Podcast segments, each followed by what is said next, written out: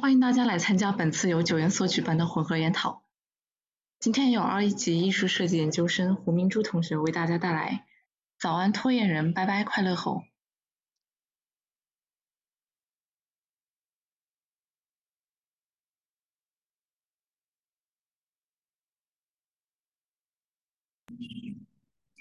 这者的思维方式到底是什么样的？为什么有些人非要等到 deadline 来的时候才知道打起精神做事情？类似的问题经常困扰着我。今天就从一个被 deadline 赶着走的拖延症的角度来探索拖延症患者的神奇思维世界。首先，拖延是什么呢？每个人都对这个问题有不同的答案。有人说拖延是玩手机。拖延是不停的、停不下来的玩手机；拖延是泡一杯茶，但是是去寻找最麻烦、最复杂、最困难的方式泡一杯茶；拖延是要画画之前花了两三个小时来找一支笔；拖延是读完一本书。说实话，高中毕业以来，我就再也没有完整的出于兴趣看完过一本书了。拖延是去做家务，是刷碗，是刷碗之前的等一会儿，马上马上，别着急。拖延是不知道如何开始一件事情，也没有办法决定用什么方式去做一件事。拖延是列清单，列清单，不停的列清单。在大学的时候，我的专业也是艺术设计，也就是说，在大四的时候要做一整套的毕业设计和毕业论文出来。一般的，我们同学在做毕设的时候，他们可能会像表上这样去安排时间，可能开头的时候会慢一点。找资料、实地调研之类的，但是前两个月有这些就已经足够了。后期再一点一点一点的增加，最后任务完成会非常的有条理。我也想这么做，所以在一开始的时候也是这么计划的。我做了特别完美的安排，但是实际上有任务一出现，我就只能变成这样了。我几乎做每一件事都是这种情况。大四那个包含了品牌、插画、包装、动画、图形创意的毕业设计，以及一万四千字的毕业论文，本来应该花半年或者以上的时间来做。而且我知道，照这样的任务，按照我先前的任务时间来安排是不可以的，因为这个作业太大了。所以我就制定了计划。但是后来事情的发展就不在我的把控之内了。前几个月的时候，时间过去的非常快，我还没有来得及开始做，所以我就明智的调整了计划。然后中间几个月也过去了，我还是一个字也没有动。眨眼的时候就已经到了这样，突然就只剩下最后一个月的时间了，然后又我，然后又变成了这样。有一天，我正在玩手机的时候，突然惊醒，离最终答辩就只剩二十天了，但是我还完全没有开始做，我没有其他的办法，只能在接下来的二十天里面去疯狂的通宵、连续熬夜赶进度，甚至最后一周的时候，每天只睡凌晨四点、六点的两个小时。正常人是不应该睡如此少的时间的。毕设和论文赶出来之后，我卡在截止日期的最后一刻交了上去。我本身的这种行为方式总是让身边的很多朋友，就是那些不拖延的朋友，他们不能理解。所以我就很想对不拖延的人解释一下，我们拖延症患者的脑子是什么样的，为什么我们会拖延？首先。拖延症患者的大脑和其他人的大脑实际上是不一样的，是把两个的脑部对比图放出来，方便大家去比较。这张是非拖延者的大脑，这张是我的大脑，两张是有一点不一样的。首先，两个大脑里面，他们都有一个理性的决策者，他掌握着我们日常行为活动的方向盘。但是在拖延症患者的大脑里，还有一个及时快乐猴子，在有快乐猴的这里，一旦理性决策者要做出理性的决策，要去做一些实际的工作，但是猴子不喜欢这个计划的时候，他就会抢过方向盘，然后说：“要不我们还是去刷刷微博吧，我想看看今天有什么瓜可以吃。”除了这个之外，他还会去跟朋友聊天，看有什么新的表情包、新的梗，然后再去打开 B 站看一连串的视频，从大佬的画画视频开始，一直到北大学生分享人生经验，再到一看就停不下来的吃播。以上的这些事情都得花费时间，所以我们今天就没有时间再去工作了。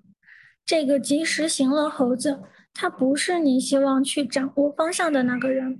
因为他完全活在当下，他没有过记忆，也没有未来的概念，他就只关注两件事情，就是简单和快乐。在端午节，这两点是没有问题的。如果你是一条狗，一辈子只追求一些简单和快乐的事，吃吃东西、晒晒太阳，就已经是巨大的成功了，这就是很幸福和很快乐的人生了。但是对于猴子来说，人类是另外一个物种。你得正常睡眠、规律饮食、繁衍后代。在原始部落时代，这也没有太大的问题。但是我们现在不是在原始部落时代，我们生活在一个现代文明社会里面。而快乐猴，它是完全不能理解这是什么意思的。这也就是为什么我们大脑里面会有另外一个理性的决策者，它使人类有能力去做到其他动物没有办法做到的事情。我们可以去设想未来，然后从大局出发，制定长期的计划。它可以把所有这些事情考虑在内，然后让我们做出最合理的事情。有的时候去做一些很简单的和很快乐的事情，呃，也是很合理。比如吃饭、睡觉，享受应该有的休闲的时光。所以两个部分他们会有重叠的部分。有时候两者是一致的，但是有时候从更长远的角度来看，一些更加困难和不开心的事情才适合耗费大量的时间。这里大块的橙色区域很简单，很开心，但是完全不在合理圈的范围内，所以我们把这个区域叫做黑暗操场。在这个黑暗操场里，所有的拖延症患者应该都很熟悉这里。这里发生了很多本来不应该在这个时候去进行的休闲活动。你在黑暗操场里获得的乐趣，实际上并不是有趣的，因为它不是你现在应该去做的。这里的空气充满了内疚、恐惧、焦虑和自我憎恨，这些都是拖延症患者经常有的情绪。所以问题就是在快乐猴掌握方向盘的情况下。拖延的人要怎么进入这边的蓝色区域呢？虽然这里没有那么的舒适，但是进行的事情都是非常重要的。原来，拖延症患者都有一个守护天使，一个在他黑暗时刻一直关注和注视着他的存在，它叫做恐惧怪兽。恐惧怪兽大部分时间都处于休眠的状态。但是当临近截止日期，或者有当众出糗的危险时，或者出现职职业灾难和其他的恐怖情况的时候，他就会突然醒过来，并且最重要的是，它是快乐猴唯一害怕的东西。最近它也经常出现。在我的生活里面，因为三个月之前的时候，我就已经知道本周要我混合研讨了。然后上周三的时候，理性决策者在我的脑子里说，我们应该坐下来，马上开始工作。快乐猴说完全同意，但是现在先让我们打开小红书，然后看一下微博，看一下博主测评，再花三个小时来研究一下搭配的问题吧。所以那一整天的周三，我就用来做这些事情了。很快的，周三变成了周四，周四变成了周五，然后周六也很快过去了。公众号开始准备预告，然后我点开图片，看到里面的我自己。这个时候，我的恐惧怪兽它就醒了，它像发疯了一样，然后几秒钟之内，整个系统全部都乱套了。这个时候，快乐猴因为快乐猴它是最害怕恐惧怪兽的，它就一溜烟的窜到了树上。然后，理性决策者终于可以掌握方向盘，我也终于可以开始准备本次混合研讨的内容了。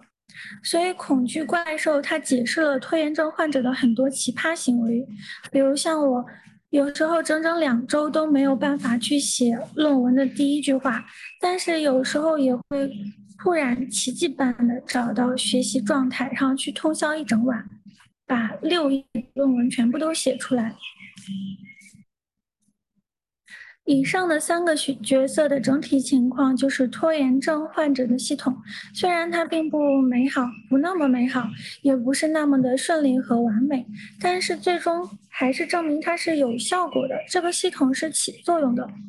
关于拖延的话，很多人都有同样的问题，这些人来自世界各地，他们也从事着各种不同的行业，银行家、医生、画家。设计师、工程师、教师，还有很多的大学生、研究生和博士生。拖延对于他们的生活造成的影响，让他们感到非常的沮丧。但是，既然我们的这一整个拖延症患者系统是有效果的、起作用的，那到底是哪里出了问题？为什么这些人会长期的置身在黑暗操场里面呢？原来拖延它是分成两种情况的。我们刚刚所说的拖延和举的例子，它都是有截止日期的。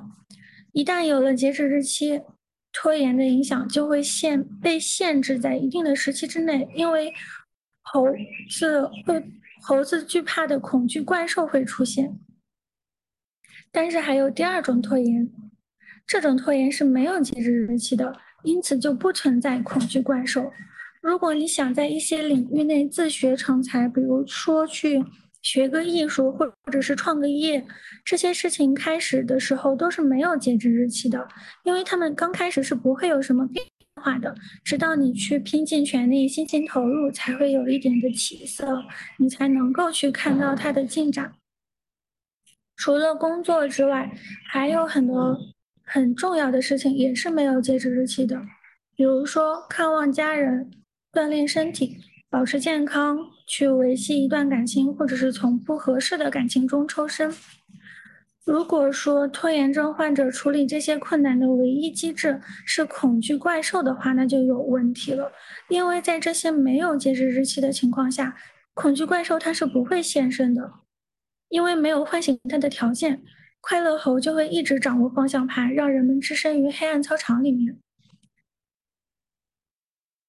这一类拖延的后果都是没有限制的，他们会不断的肆意延伸。相比那些有截止日期的短期的拖延，这种长时间的拖延更不容易被人察觉得到，也更少的被人们谈及和提起。但是它经常在无声无息中折磨人们，然后它也可以说是大部分人长期抑郁和悔恨的根源。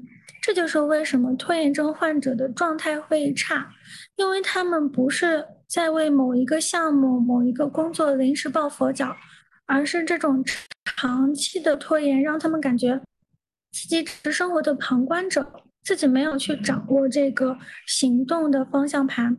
让他们沮丧的不是因为他们没有实现梦想，而是他们甚至都还没有开始追寻梦想。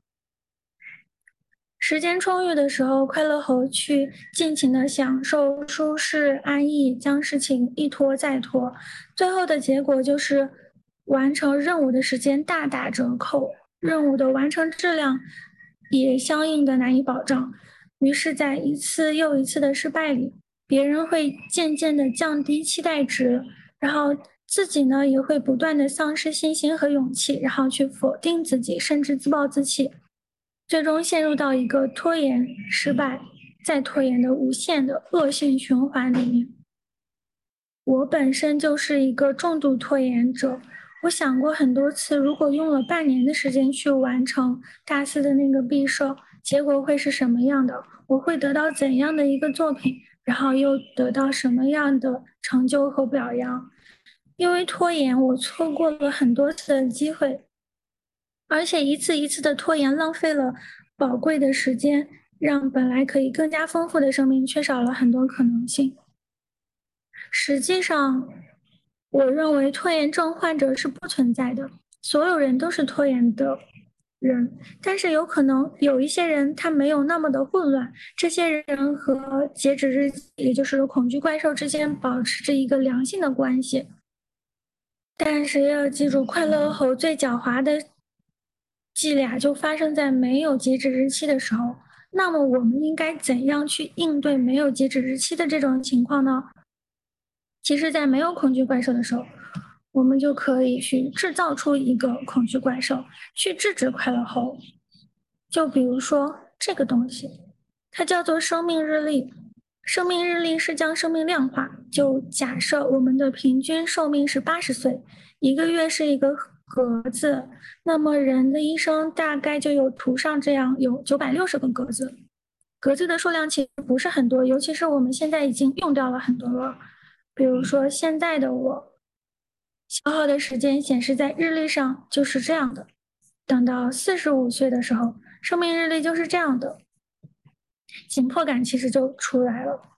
六十五岁的时候所消耗的时间和剩下的就如图上这样。我们，我想我们应该去好好的花时间认真看看这个日历。我们需要去想一下，真正在拖延的到底是什么？因为每个人在生活中都有去拖延一些东西。去数一数这些格子，看看你所消耗的生命和时间，嗯，就不会为生活中。那些琐碎的小事情纠结很久，我们需要去警惕及时快乐猴子，这是我们所有人的任务。现在就行动起来吧！早安，拖延人，拜拜，快乐猴。